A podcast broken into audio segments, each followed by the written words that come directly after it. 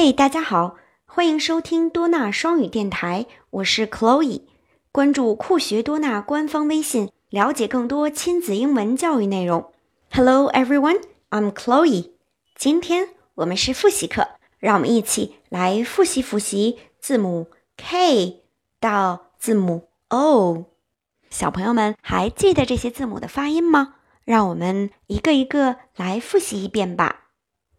K。K, k, k. Kiss, kiss. Mommy kiss me, Daddy kiss me. 小朋友们还记得这个儿歌吗？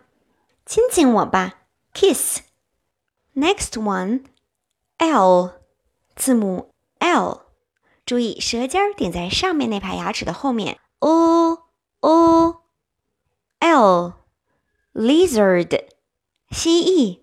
Lizard. M m 嗯嗯，上下嘴唇都闭上，嗯嗯，mouse mouse 小老鼠，n n 嗯嗯，上下嘴唇稍微张开一点点，舌尖顶上去，顶在上面牙齿的后面，嗯。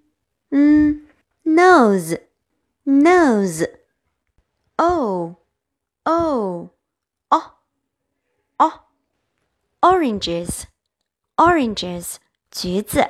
今天我们听到的儿歌里面会有 k o 嗯嗯哦。Okay, now let's listen to a chant.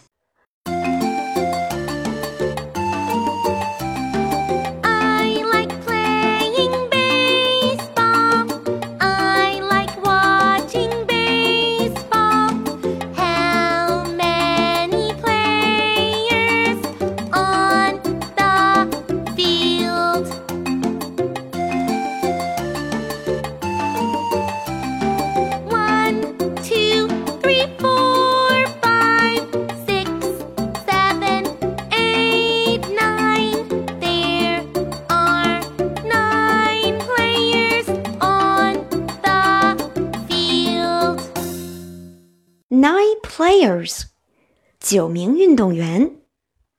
I like playing baseball。啊，我喜欢打棒球，baseball。哦哦，like。哦哦，I like watching baseball。How many players on the fields？那运动场上有多少个运动员呢？嗯 Mm, 嗯，many 很多，on on on the field 在运动场上。那让我们一起来数一数吧：one, two, three, four, five, six, seven, eight, nine。哇哦，多少名运动员呢？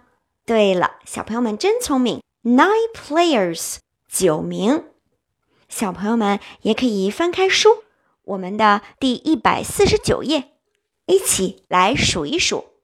There are nine players on the fields。运动场上有九名运动员。那儿歌当中是否都包含了我们今天复习的字母了？当然啦，like，o。many，嗯嗯嗯嗯，on，哦哦，嗯嗯，好了，小朋友们好好复习吧。See you，让我们期待下一期的自然拼读。